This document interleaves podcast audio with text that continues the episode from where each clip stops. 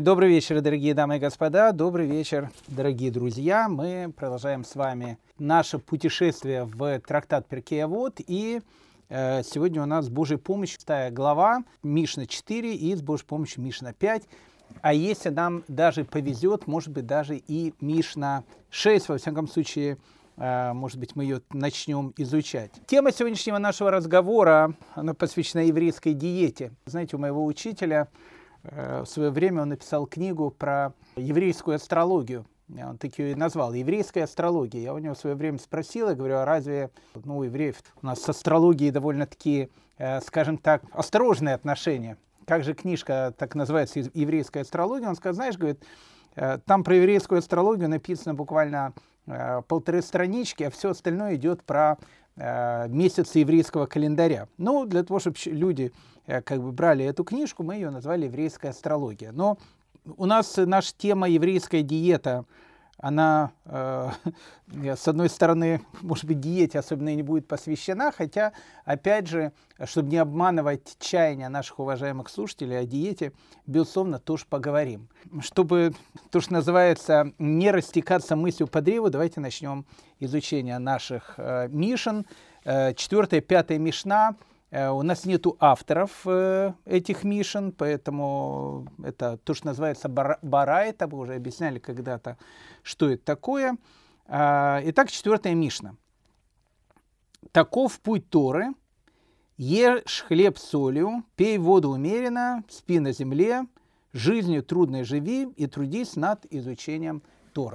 Но я понимаю, что э, для многих людей, которые э, только э, начинают делать первые шаги в изучении Торы, то, о чем мы сейчас прошли, оно, в общем, как бы звучит очень жизнеутверждающе. Если ты, значит, начинаешь изучать Тору, то, в общем, очень хорошо. Будешь кушать хлеб солью, он скажет, а как же я хлеб солью буду кушать? А ведь соль э, не полезна, и хлеб э, там тоже э, не особенно сейчас полезен в плане диеты. Пей воду умеренно, ну вот действительно умеренно, тут написано месура. Месура это некая мера, то есть не просто умеренно, а пей воду, в общем, как бы мало, одним словом. Спи на земле, если вы до этого спали на мягких таких вот кроватях с хорошими Э, такими пуховыми подушками. В общем, э, надо это тоже все выбросить. Жизнью трудной живи и трудись над изучением Торы. Э, о чем тут говорится. Ну, тут есть, кстати, продолжение, которое еще более загадочно звучит, потому что тут написано, если ты так будешь поступать, то счастлив ты, будет, будет тебе благо. То есть не просто написано, что ты так будешь изучать Тору, но ты еще от этого будешь счастлив. То есть, э, когда тебя будут встречать твои друзья, а ты будешь спать на земле и кушать хлеб с солью, будут спрашивать, как у тебя дела, ты будешь говорить, знаете, вот сейчас у меня настоящее такое счастье. А, и э, приводит э, как бы цитату, что что значит ты будешь счастлив, написано «счастлив ты в этом мире, и будет тебе благо в будущем мире». А, ни много ни мало тут написано о том, что э, благо тебе будет в будущем мире, но это, это что уже само по себе, э, это самое важное, но тут еще написано «счастлив ты в этом мире». То есть и в этом мире у тебя все будет хорошо. И в этом мире ты будешь абсолютно счастливым человеком.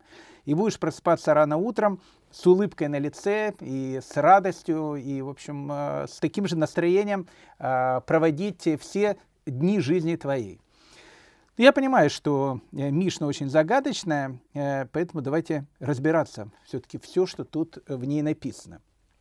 Раб Шлома Исхаки, то, что называется наша Раша, наш Раши, величайший комментатор Талмуда, величайший комментатор устной Торы, он сразу дает нам объяснение. Он говорит, смотрите, если речь идет о богатых людях, то они, это не значит о том, что они должны менять теперь свой образ жизни. Что само по себе уже тоже довольно странно, э, потому что у нас же написано черным по белому. Есть, ешь хлеб соли, пей воду умеренно, спи на земле, жизнью трудно живи и трудись над изучением Тора. Раша говорит, если у тебя все нормально, э, если у тебя нормальная квартира, нормальная кровать, и, в общем, как бы Э, денег у тебя тоже хватает на, на еду, и йогурт можешь купить, и коттедж э, можешь себе позволить, то, в принципе, как бы э, можешь всего этого не лишаться. Тогда о чем же идет речь? И э, о чем же тут тогда говорится? Раши э, говорит о том, что имеется в виду, что если даже э, ты будешь жить э, вот в таком состоянии, когда у тебя, скажем так, денег будет хватать только на хлеб солью, и э, никаких там сладких напитков, никаких кока-кол, э, никаких там, э, э, не знаю, там э, всяких, э, э, ну, в общем, сладких напитков, которые в Израиле так любят, и, и, и которые сейчас подешевели с новым правительством, э, значит, это все надо как бы, э, если у тебя не будет на это денег, э, то, в общем, даже если ты будешь жить вот такой жизнью, что у тебя ничего не будет хватать, то ты все равно должен изучать Тору. Но о чем же тут говорится, по большому счету? Говорится тут, опять же, как Раша объясняет то, что тут написано, Э, он э, дает очень интересную такую вещь.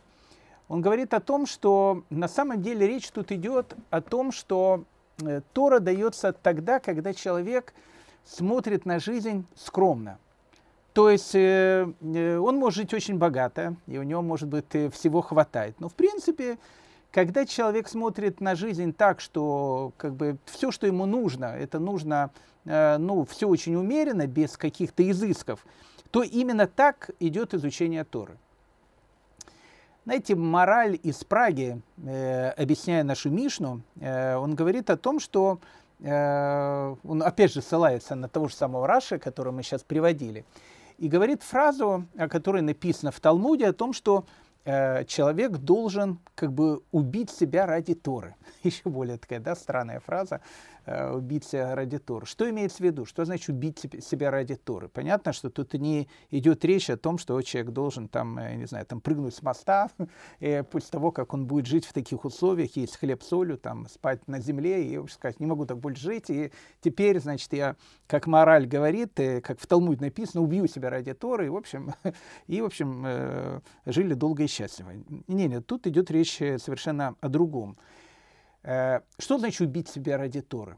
О чем тут идет речь? О чем тут идет речь в нашей Мишне? Дело в том, что э, самое важное в человеке, на что он больше, больше сосредоточен. Он больше сосредоточен в этом мире на материальном или он больше сосредоточен в этом мире на духовном. Вот если человек, он э, полностью э, сосредоточен на неких материальных благах, что само по себе не является чем-то плохим. И это я хочу подчеркнуть.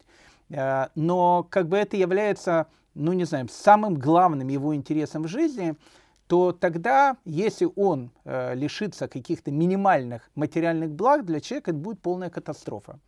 Если же человек, он э, настроен в жизни так, о том, что самое важное в жизни – это не материальная, а некая духовная составляющая жизни, то, в принципе, как бы этот человек ни жил, даже если этот человек будет жить на хлебе с солью, и будет пить воду, и будет спать даже на э, земле вместо теплой кровати и мягкой кровати, то этот человек, он останется таким же духовным человеком, как он был.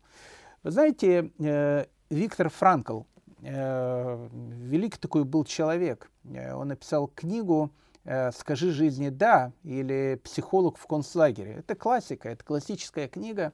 Э, Виктор Франкл был одним из, э, знаете, такой столпов австрийской психологии. Вместе с Адлером, Фрейдом, и он был вот как бы третьим. И Адлер, и Фрейд, понятно, тоже были не турками-месхетинцами по национальности. И вот, но у него была совершенно другая психология. То есть если, допустим, психология Фрейда, она была направлена на то, что самое главное э, стремление человека – это вот стремление к удовольствиям. Вот, э, у человека по Фрейду все основано на его инстинктах. Э, для, для Адлера он говорил, что самое важное в жизни человека – это стремление к власти, то Франкл говорил, что самое важное для человека – это стремление к нахождению смысла жизни. Очень интересная такая вот вещь.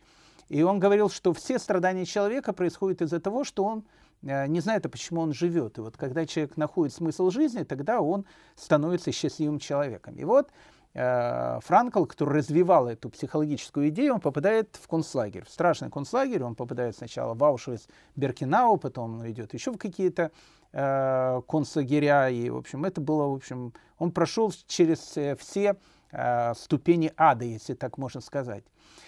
И вот, э, будучи психологом, находясь в концлагере, он начинает смотреть на поведение людей, вот как люди реагируют на, на то обстоятельство, в которое они попадают. И вот он говорит, что если у человека в концлагере вся цель жизни, она заключалась в том, чтобы выжить в концлагере, то человек, он, как правило, не выживал. А выживал тот человек, у которого была глубокая духовная жизнь. Вот если человек, он был духовным человеком, он говорил, что религиозные люди, они в концлагере выживали намного больше, чем нерелигиозные люди. Почему? Потому что когда человек направлен, и вся его направленность, она идет не на материальное, а на духовное, то в принципе любое обстоятельство, в котором находится человек, он будет чувствовать себя абсолютно комфортно. Причем, еще раз, э, наша четвертая Мишна ни в коем случае, еще раз, не говорит о том, что человек должен лишать себя э, каких-то, не знаю, достатков, которые он имеет. Знаете, это известная история, э, которая рассказывает про Балшемтова. Э, там однажды был очень богат такой человек, и он решил ну, быть таким скромным, начал жить там в такой хижине, пить воду, значит, там кушать там, черствый хлеб, и, и очень гордился, очень гордился этим. И вот он пришел к Балшемтову и говорит, там, уважаемый Раби Сроль, вот я прочел как раз четвертую Мишну, шестой главы, я понял, что именно так нужно жить, и вот теперь живу я в хижине, вот кушаю хлеб, посыпаю его солью, в общем, никаких сладких напитков, в общем, полная аскета.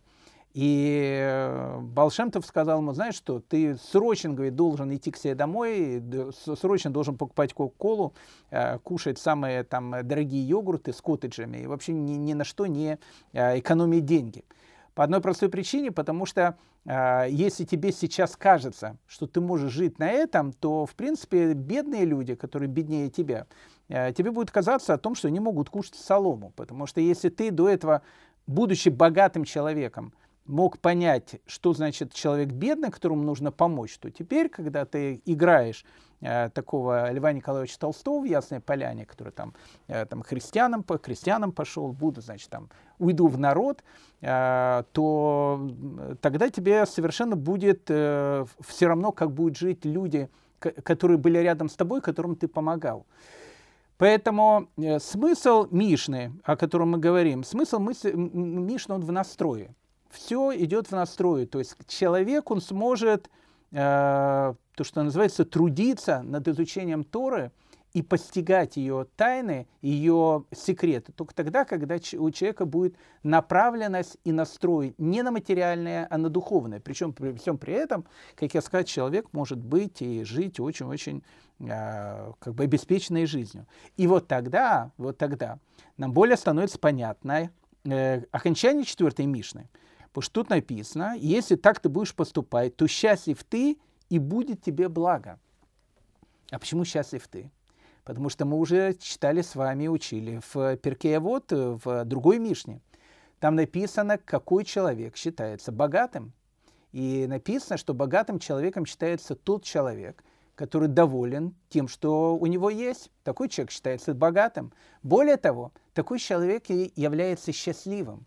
Когда человек, он доволен э, тем, что у него есть, и он благодарит Всевышнего и испытывает радость и благодарность за то, что окружает его, и то, что у него есть, то этот человек действительно счастливый. И тогда это человек, который живет такой духовной жизнью, ему совершенно все равно. Если он даже, опять же, будет жить на хлебе и воде, он все равно будет счастлив. Такие люди, знаете, это люди, которые не зависят от погоды.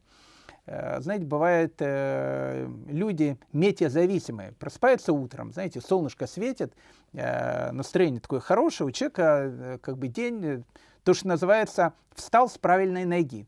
А бывает так, знаешь, просыпаешься, на улице дождь, темно, вставать не хочется, и настроение плохое. Ну вот и так вот такой сонливый, вялотекущий проходит весь день. У человека, который доволен всем, что у него есть, у него внутренняя погода. ему совершенно все равно, какая погода на улице.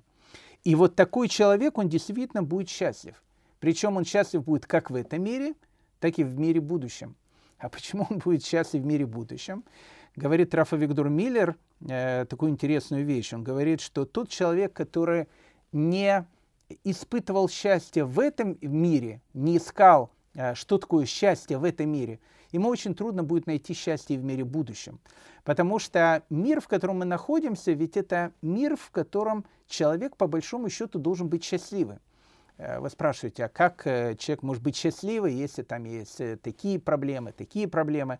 Ну, у каждого человека есть миллион разных проблем. В том-то и дело. Если человек, он как бы направляет свою жизнь и смотрит на, с, на все происходящее вокруг него, то, что называется хорошим взглядом, хорошим глазом. Помните, еще одна Мишна, которую мы учили, когда спрашиваются, какие самые важные особенности должно быть у человека. И один из мудрецов говорит, что у человека должен быть хороший глаз. Вот если у человека есть хороший глаз, то э, тогда у него в мире все хорошо. Что значит хороший глаз?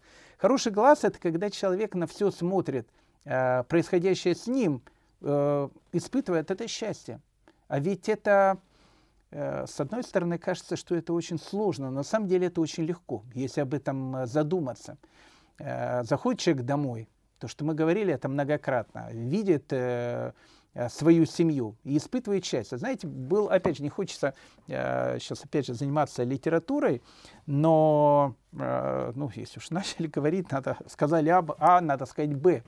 Был такой, знаете, американский писатель Брэдбери, Э, это не еврейский писатель, но он написал очень хорошее такое произведение, которое называется «Вино из одуванчиков». Э, и вот в этом «Вине из одуванчиков» есть один из героев, который э, решил изобрести машину счастья. И вот он хотел, чтобы эта машина счастья, каждый человек, который в нее сел, вот он бы стал бы счастливым человеком. Но на самом деле, на самом деле, так как он корпел над этой машиной, изобретал ее, он э, как бы стал э, совершенно несчастным человеком. И семья его стала несчастливой, потому что они папу редко видели, потому что папа постоянно там изобретал машину счастья, э, не замечая, что происходит с его семьей. И вот в конце там, этого рассказа, этой главы, когда у него эта машина счастья поломалась, он посмотрел к себе в дом, и когда увидел свою жену, увидел своих детей, увидел, что у него э, находится за дверью, которую надо только открыть и туда войти, увидел свою семью, он понял о том, что вот это и есть машина счастья. То есть человек не, не должен э, э, находить счастье в каких-то искусственных вещах. То есть он должен э, наслаждаться всем тем, что его окружает, и находить это. Так вот, если человек будет жить именно таким способом э, и смотреть таким взглядом на жизнь, то будет человек счастлив, и он будет счастлив в этом мире, будет счастлив в мире грядущем, как написано в нашей Мишне. Итак, четвертая Мишна. Э, еще раз ее читаем, э, и э, я надеюсь, что мы ее более-не-менее поняли. Таков путь Торы, вот это путь Торы. Ешь хлеб солью, пей воду умеренно, спи на земле, жизнью трудной живи, трудись над изучением Торы. Если так ты будешь поступать, то счастлив ты и, и будет тебе благо, счастлив ты в этом мире, и будет тебе благо в мире будущем. Потрясающая Мишна, четвертая Мишна, э, шестой главы э, трактата Перкея. Вот. Э, теперь пятая Мишна. Пятая Мишна не менее интересная, хотя, опять же, глупо сравнивать Мишны, трактат Перкея, вот, какая из них более интересная или менее интересная, потому что они все одинаково совершенно необыкновенной, является ну, вот самыми большими такими жемчужинами мудрости, которые только можно найти. Итак, пятая Мишна говорит, не стремись к величию и не желай славы. Делай больше, чем учишь, и не тянись к царскому столу, ведь твой стол важнее его, и корона твоя значительная царской короной.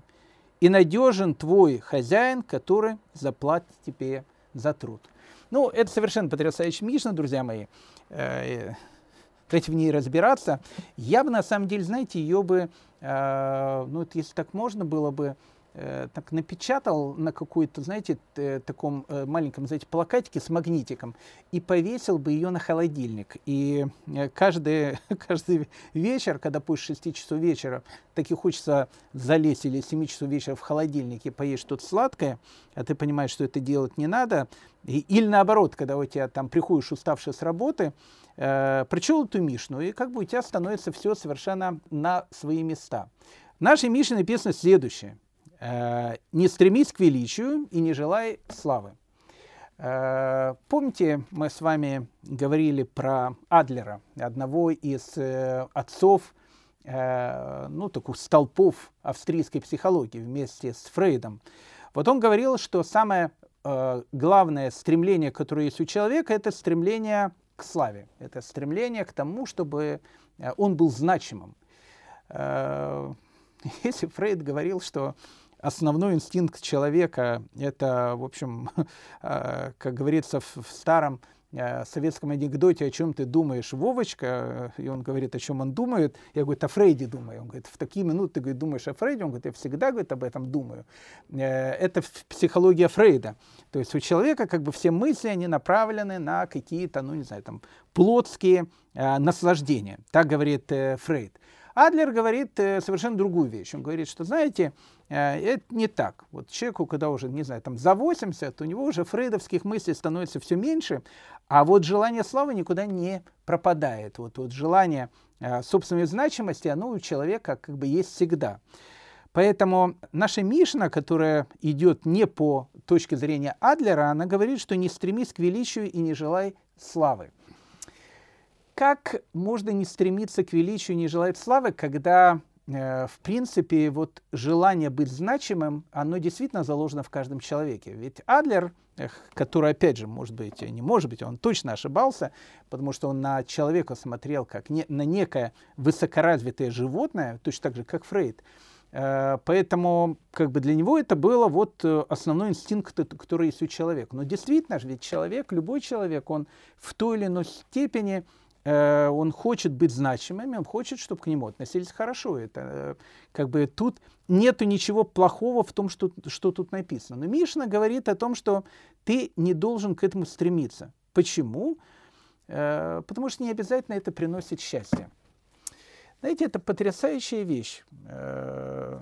Потрясающая вещь.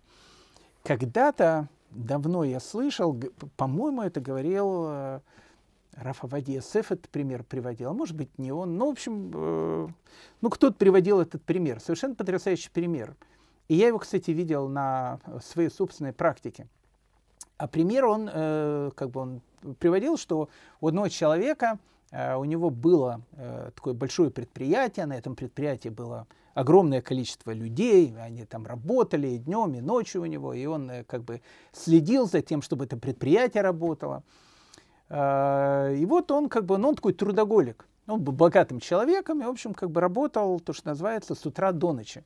И вот однажды к нему приходит э, его знакомый на предприятие, заходит в директорский кабинет и спрашивает у него, ну, как, как дела, что у тебя слышно? Он говорит, знаешь, говорит, э, ну, как бы так занят, что даже сегодня не успел по, по, позавтракать. И даже сегодня не успел, говорит, по, по, пообедать потому что ну, занятость э, такая, что вообще даже не могу голову поднять. И ему говорит твой друг, знаешь, говорит, ты на самом деле беднее, чем все твои работники. И все твои работники, они намного более богаче, чем ты. Ну, человек очень обиделся, он говорит, слушай, ну как-то они более богаче, чем я, если я хозяин этой фабрики.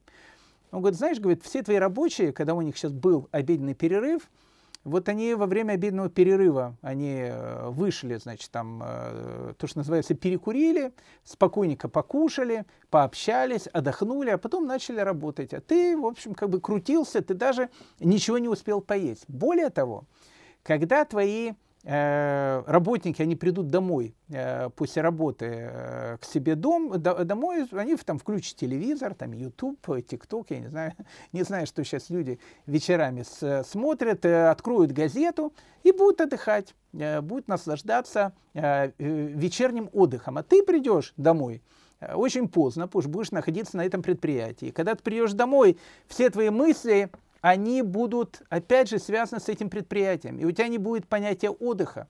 Даже когда ты будешь находиться в отпуске, ты все равно будешь работать на своем предприятии.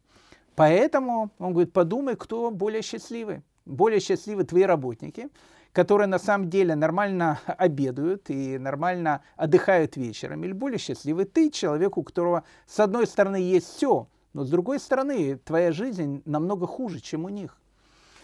Поэтому знаете, вот стремление э, за славой, стремление за удовольствием, то, что называется стремление к царскому столу, не всегда приводит к человеку к счастью.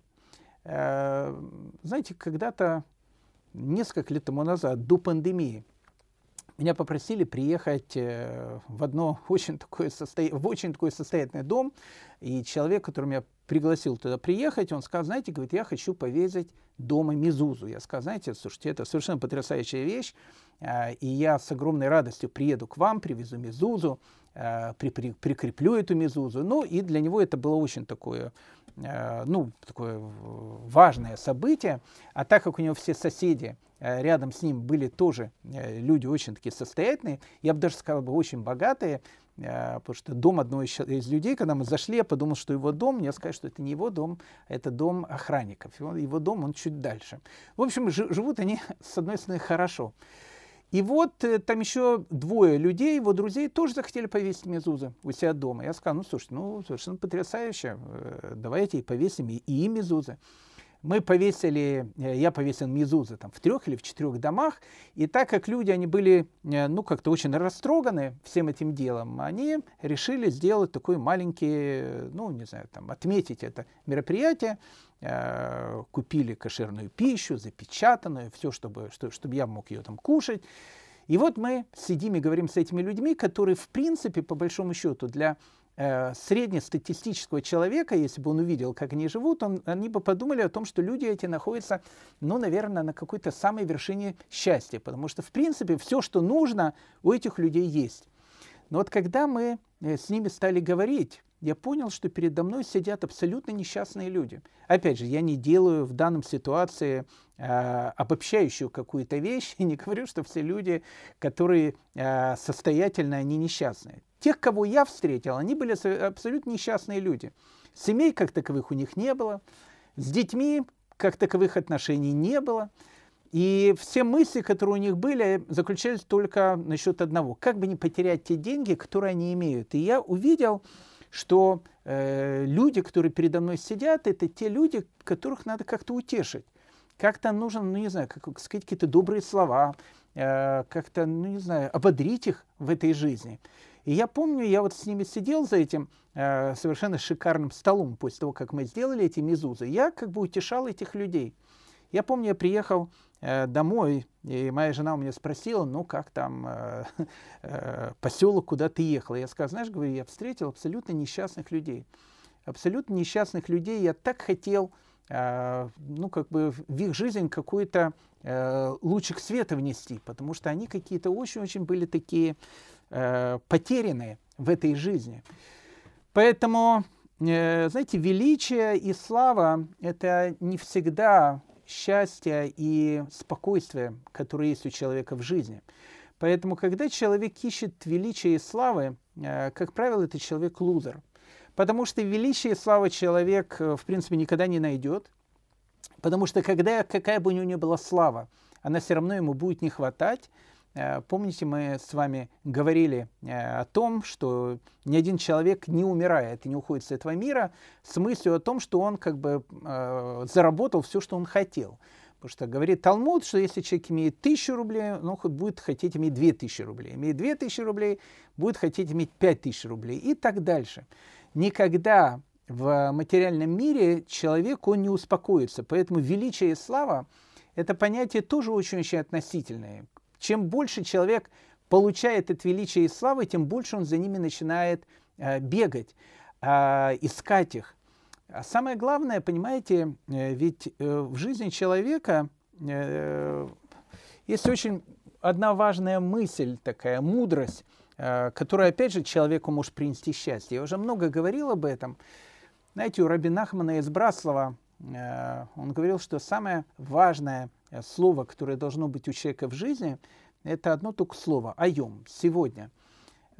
Помните, есть одна такая старая каббалистическая песня о том, что есть только миг между прошлым и будущим, и именно он называется жизнь. Вот, в принципе, под каждым словом этой песни старинной может подписаться. Потому что человек, который бегает за славой, за величием, за деньгами, там, еще за какими-то вещами, он не живет сегодняшним днем. Он э, волнуется, что будет завтра, э, переживает о том, что было вчера, а сегодня у него нету. И, в принципе, такой человек, он не может испытать э, настоящее вот э, ощущение радости, спокойствия и счастья. Поэтому, что говорит наша Мишна, не стремись к величию, не желая славы. Еще раз, это не значит ни в коем случае о том, что человек теперь должен выкопать э, там землянку, э, ходить там в лохмотьях и, в общем, ни на что не обращать внимания. Человек не должен жить по психологии Адлера. Человек должен понимать о том, что если у него есть величие и слава э, в своей семье, если у него есть величие и слава со своими детьми, э, то это уже хорошо. То, то он уже, в принципе, счастливый человек. Делай больше, чем учишь, и не тянись к царскому столу, ведь твой стол важнее его. Это, в принципе, продолжение той идеи, о которой мы сейчас с вами говорим, потому что, э, знаете, какое-то время тому назад э, у меня человек спросил, э, вот, э, знаете, говорит, как, там придет один мой э, знакомый к вам, э, и он там хочет там о чем-то посоветоваться, а вы попросите его, чтобы он, может быть, дал какую-то сдаку на вашу синагогу. И я сказал, знаете что, ну, как бы, э, мне как бы неудобно просить. Он говорит, знаете, это очень важно для него именно дать эту сдаку. Я вас очень прошу, Равгдаля, вы, вот я ему скажу, и вы ему тоже это как бы повторите. Потому что, знаете, э, он человек совершенно запутавшийся в жизни. У него, может быть, денег очень много, ну вот, э, а мне это, говорит, мой э, один из моих учеников, который сам э, сейчас соблюдающий человек, то есть духовный человек. Он говорит, знаете, но он, в принципе, абсолютно несчастный, потому что вот он, когда э, там через 120 лет придет наверх, и у него спросят, а что ты сделал в жизни, э, но он скажет, я построил там, не знаю, там 25 предприятий, там купил себе самолет, пароход, и у меня была там 25-комнатная квартира. Но ведь в будущем мире это никого не интересует. Там совершенно другие критерии, там совершенно другое понятие э, успеха в жизни человека. А вот знаете, говорит, если он вот придет к вам э, и даст вот какую-то сдаку, может небольшую сдаку, ну там, не знаю, там 50 долларов даст, и то уже будет хорошо. То когда он придет через 120 лет туда э, и скажет, спросит у него, что ты сделал хорошее в жизни, он скажет, что я дал сдаку 50 долларов. И это для него будет э, действительно очень-очень такой важной вещью. Поэтому э, когда тут говорится, что не нужно тянуться к царскому столу, ведь твой стол важнее его, и корона твоя значительная царской короны, имеется в виду о том, что Действительно, люди, у которых, еще раз, это, а это продолжение нашего разговора, который был в четвертой Мишне, действительно, люди, которые настроены на то, что э, как бы в, в, самое главное в жизни – это не какие-то материальные блага. Хотя, опять же, я подчеркиваю, э, ничего нет плохого в материальных благах. Но если они не являются принципиально важными, если они не являются целью жизни человека – и человек живет духовной жизнью, то ты должен понять, что твоя корона, она намного более важнее короны человека, у которого всего этого нету. Потому что все материальное, оно недолговечно, а все духовное, оно вечно. Оно настоящее. Это то, что существует, то, что человек есть человеком сейчас, и то, что человек берет с собой. И надежен твой хозяин, который заплатит тебе за труд. Но тут еще э, есть одна вещь, на которую я хотел бы обратить наше внимание. Тут написано «делай больше, чем учишь». Знаете, в э, э, Талмуде приводится такая вот история, очень такая, ну, необыкновенная такая история про Рав Илиазара бен Парту и Рав Хананию бен Тардиона. Они оба сидели в тюрьме, их э, схватили римские власти, и Раф э, Ханания бен Традион, он, в общем, он очень погиб страшной смертью. Написано о том, что его э, окрутили, как бы не окрутили, но, в общем, э, вокруг него э, завязали свиток Торы, э, на сердце ему положили такую мокрую тряпку, и э, его начали, его сожгли заживо. И это все делали для того, чтобы он э, там, э, при, при том, как его будут сжигать, чтобы он мучился. И когда у него, э, его ученики спросили, что ты видишь, то э, Раф Ханания бен Традион, он сказал о том, что я вижу, о том, что э, свиток, пергамент горит, но буквы, они поднимаются на небо. Ну, это очень такая трагическая история, которая известна, там 10 там, э, мучеников, которые погибают. Так вот, Раф Элиазар бен Парта, который тоже находился в этой тюрьме, он э, остался жив, и его не убили. И вот э, они сидят э, в одной камере с э, Раф Ханани бен Терадионом, и он говорит Раф Илиазару, он говорит, знаешь, говорит, ты счастливый человек, потому что тебя посадили в тюрьму за те добрые дела, которые ты делал. А у меня нет такого большого количества добрых дел, как у тебя. Поэтому, э, поэтому меня э, убьют, а ты выйдешь отсюда живым. Ну, это довольно странная вещь, потому что Рав Ханани бен Традион был тоже великим э, таким человеком, и он не только изучал Тору, он творил огромное количество добрых дел, поэтому не совсем понятно то, о чем он говорит, что у тебя есть добрые дела, у меня этих добрых дел как бы э, нету, у меня только есть вот как бы изучение Тора, а у тебя вот еще и огромное количество добрых дел. И объясняют наши мудрецы, имеется в виду о том, что э, так как Раф Ханани бен Теридион был э, ну, более таким великим человеком в Торе, Э, и он, безусловно, делал огромное количество добрых дел, но э, благодаря своему значит, величию в Торе он мог бы сделать этих э, добрых дел намного больше. А вот Раф Элизар бен Парта, он делал действительно он и изучал Тору, и делал огромное количество добрых дел. И эти добрые дела, которые он делал, они даже у него превосходили то, как он изучал Тору. Поэтому написано «делай больше, чем учишь». Имеется в виду о том, что человек, он всегда должен учение воплощать в практику, потому что если учение, оно не воплощается в практику, это учение мертвое, то есть оно как бы не настоящее.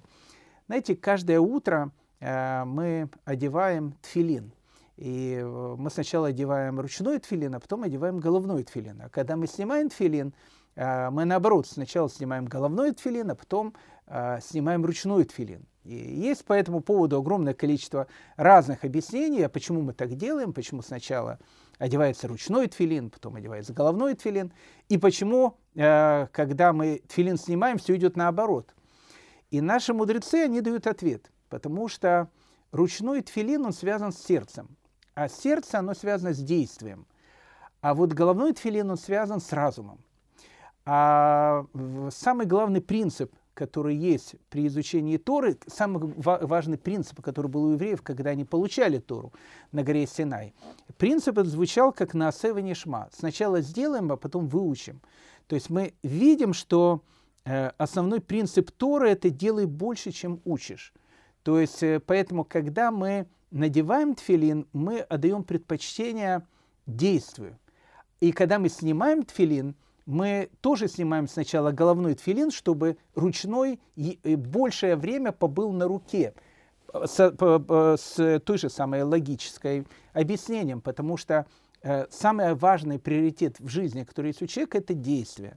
Поэтому делай больше, чем учишь, и не тяни к царскому столу, ведь твой стол вождей его, и корона твоя защитная царской короны.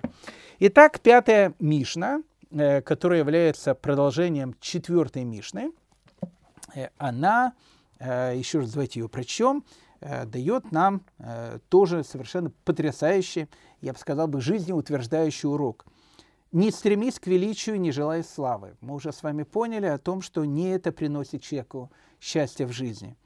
Делай больше, чем учишь, и не тяни к царскому столу, ведь твой стол важнее его, и корона твоя значительная царской короны и надежен твой хозяин, который заплатит тебе за труд. То есть ты должен всегда э, быть уверенным в том, что э, за труд ты точно получишь. Не будет такого, э, такой вещи, когда э, все, что будешь делать, это все останется бесплатно. То есть ты не получишь ту награду, которая полагается тебе. А сейчас, мои дорогие друзья, мы подходим с вами к шестой Мишне. Видите, четвертая, пятая – такие относительно короткие Мишны, хотя, опять же, о них можно говорить очень долго. Но вот шестая Мишна – это целый трактат. Э, это совершенно потрясающая Мишна, и я думаю, что мы ее вот несколько уроков точно будем разбирать. Ну, с одной стороны, знаете, ее можно прочесть и за одну минуту и перейти дальше, но э, тогда мы не ощутим всю ту мудрость, которая э, сосредоточена в шестой Мишне. А шестая Мишна, э, ведь мы находимся уже плюс-минус в конце трактата Перкея. Вот в шестой главе, по-моему, 11 Мишен. То есть у нас, э, ну, нам осталось э, в Перкеевоте немного учить э, Мишины, мы закончим просто трактат. Так вот, шестая, шестая Мишна, она очень большая, Э, и она очень емкая, потому что она дает огромное-огромное количество информации.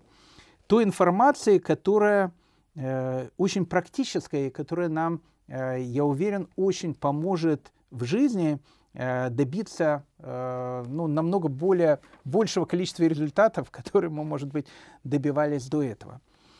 Ну, давайте смотреть шестую Мишну, э, и будем разбирать ее, то, что называется, строчка за строчкой, потому что Э, ее нельзя читать скороч, скоро, скорочтением. Знаете, сейчас перед началом шестой Мишны расскажу вам. Я очень медленно читаю. Э, какое-то количество времени тому назад, э, год 4-5 тому назад, я решил пойти на курсы скорочтения, потому что я решил о том, что ну, как можно за одно и то же время прочесть намного больше книг, допустим, чем я там читаю. Так как я медленно читал, я решил, что надо идти, значит, на эти курсы. И э, первое, что э, сказал учитель на этих курсах, курсах скорочтения, он сказал, знаете, э, ни в коем случае нельзя читать вслух. Вот когда вы что-то читаете, проговариваете, так делать нельзя, потому что так вы не сможете быстро читать. Ну, когда Тору люди читают, они обычно ее проговаривают вслух, то есть они ее не читают, точно так же молитвы они не читают про себя, они всегда это, ну, как бы проговаривают каждую эту фразу. Я понял, что это уже как бы а, не мой путь. А потом вдруг я понял о том, что а, если я начну быстро читать, я могу эту шестую Мишну, которую мы сейчас к вам, с вами подходим, прочесть там за две минуты. Но я вдруг понял о том, что я буду терять что-то очень-очень важное, потому что книги, которые я читаю, они очень такие умные, как шестая Мишна, их надо читать не быстро. Э, их действительно нужно читать медленно э, для того, чтобы э, научиться и, и воспринять тот материал, который там написан, для того, чтобы воплотить его в жизнь. Одним словом, Мишна номер 6. Тора выше священнослужения и царствования. Ну, мы с вами говорили, видите, мы с вами подходим, повторяем те Мишны, которые мы говорили до этого – мы с вами говорили когда-то, еще в четвертой главе, о том, что существует три короны. Существует корона Торы, существует корона царства и существует корона священничества. И написано, корона доброго имени, она выше всех этих трех корон. Ну, как бы корону доброго имени мы уже с вами рассматривали, когда мы с вами изучали э, четвертую главу. Но вот, вот эти три короны, корона царства, корона коинства и корона Торы. И написано о том, что Тора выше священнослужения и выше царствования. То есть корона Тора, она является самой э, такой большой.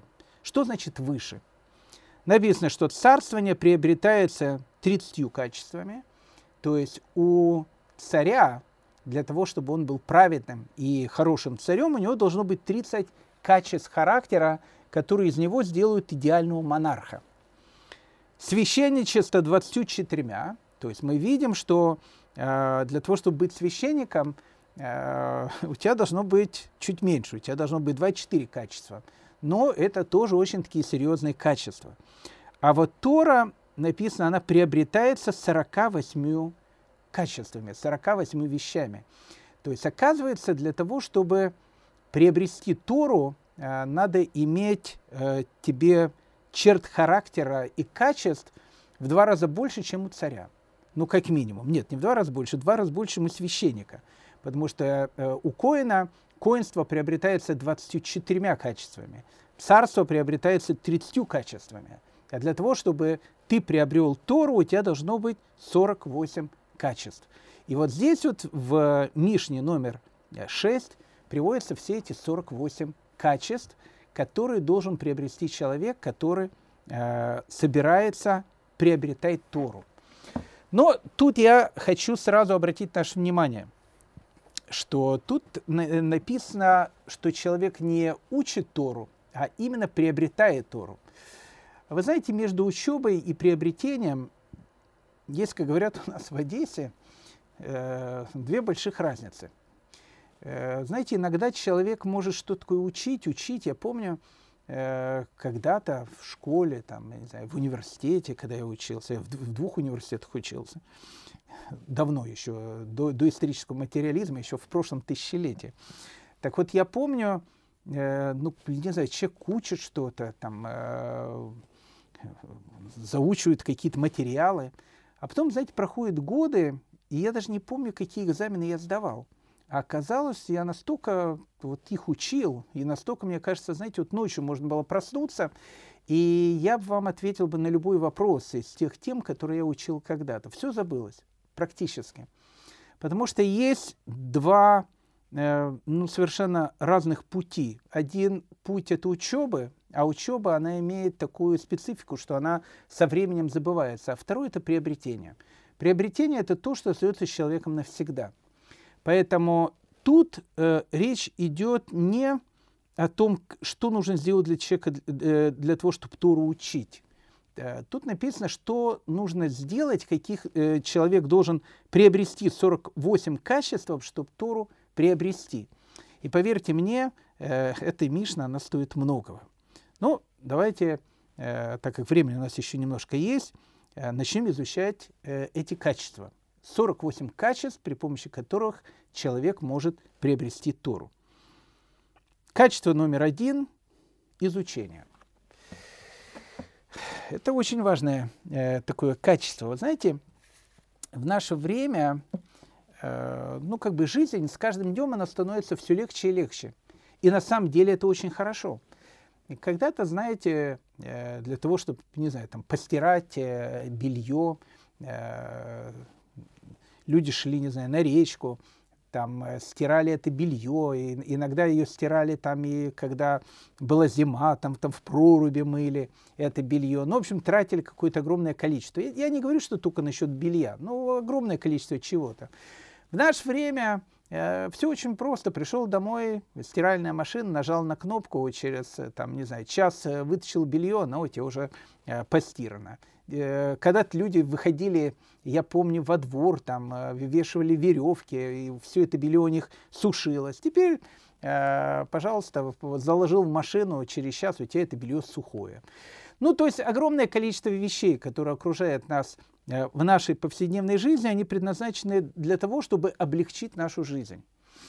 Так вот, э, тут есть э, одна такая вот важная вещь. К Торе это не имеет отношения. То есть невозможно Э, знаете, как когда-то учили иностранный язык. Э, э, там человек считал, что если он вечером очень много выучит, особенно там перед экзаменом, потом ляжет спать, на утро, когда он проснется, в общем, то, что он учил вечером, он будет очень хорошо помнить. Ну, понятно, что это все легенды и сказки, но, в общем, так многие студенты когда-то э, учили какие-то и, и готовились к таких экзаменов. Так вот, э, не существует панацеи для того, чтобы овладеть Торой, э, то, что называется самым быстрым способом, которое может, э, может быть. Для того, чтобы приобрести Тору, ее нужно учить. Э, именно учить. А учеба, э, она учеба. И она всегда очень сложная.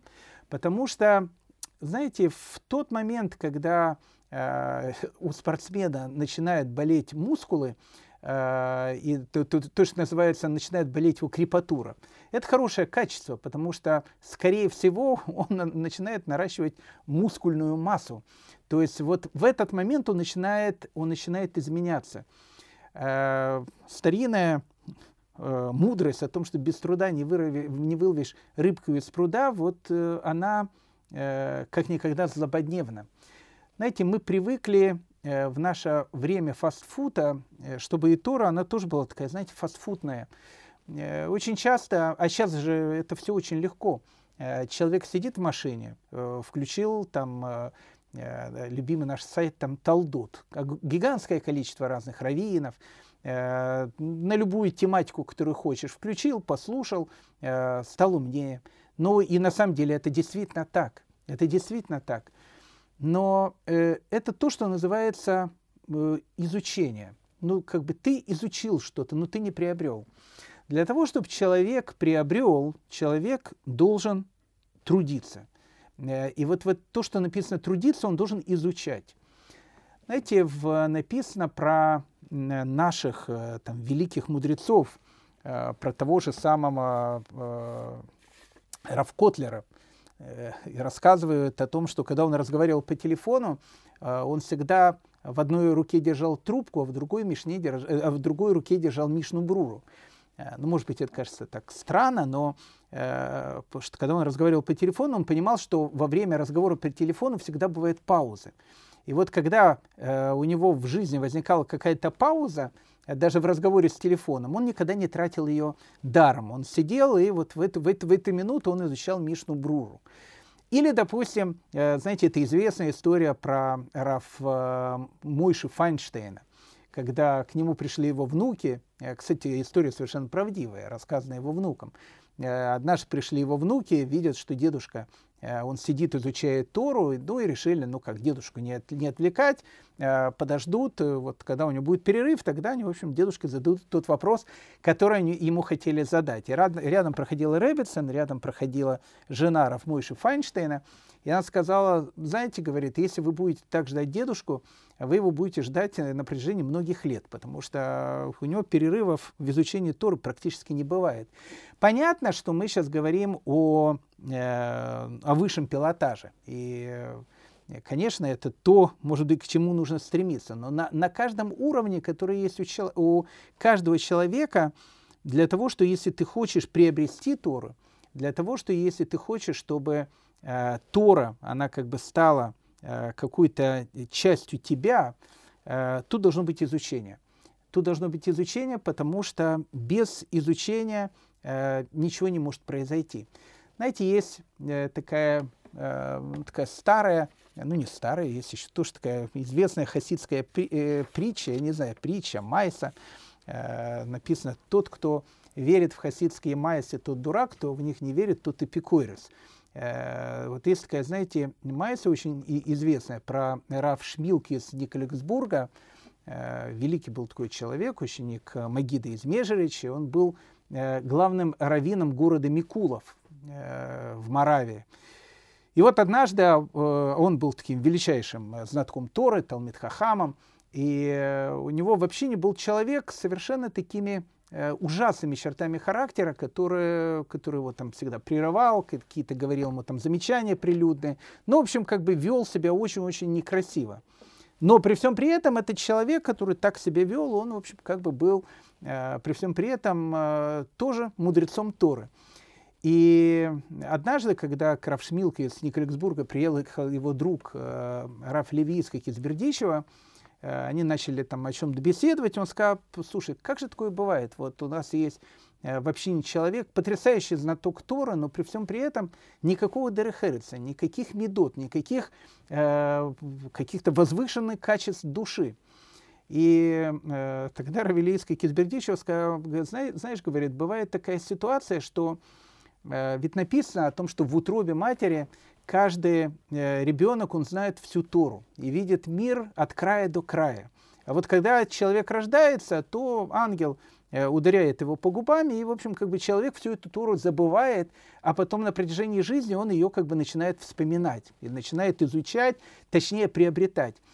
Видимо, говорит Раби Левийский Кизбердичева, этого человека э, ангел забыл ударить по губам. Поэтому вот как бы всю Тору он знает, но э, качеств э, характера у него нету. Почему?